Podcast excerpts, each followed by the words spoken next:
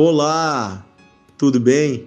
Eu sou o pastor Dionísio Ratzenberger e você é muito bem-vindo ao Devocional de Fé. Esse é o podcast onde todos os dias meditamos juntos na Bíblia, na Palavra de Deus. Você já ouviu falar que nós somos aquilo que comemos? Pois é, isso funciona na nutrição do nosso corpo, mas também funciona na nutrição da nossa alma. O que tem alimentado a sua alma?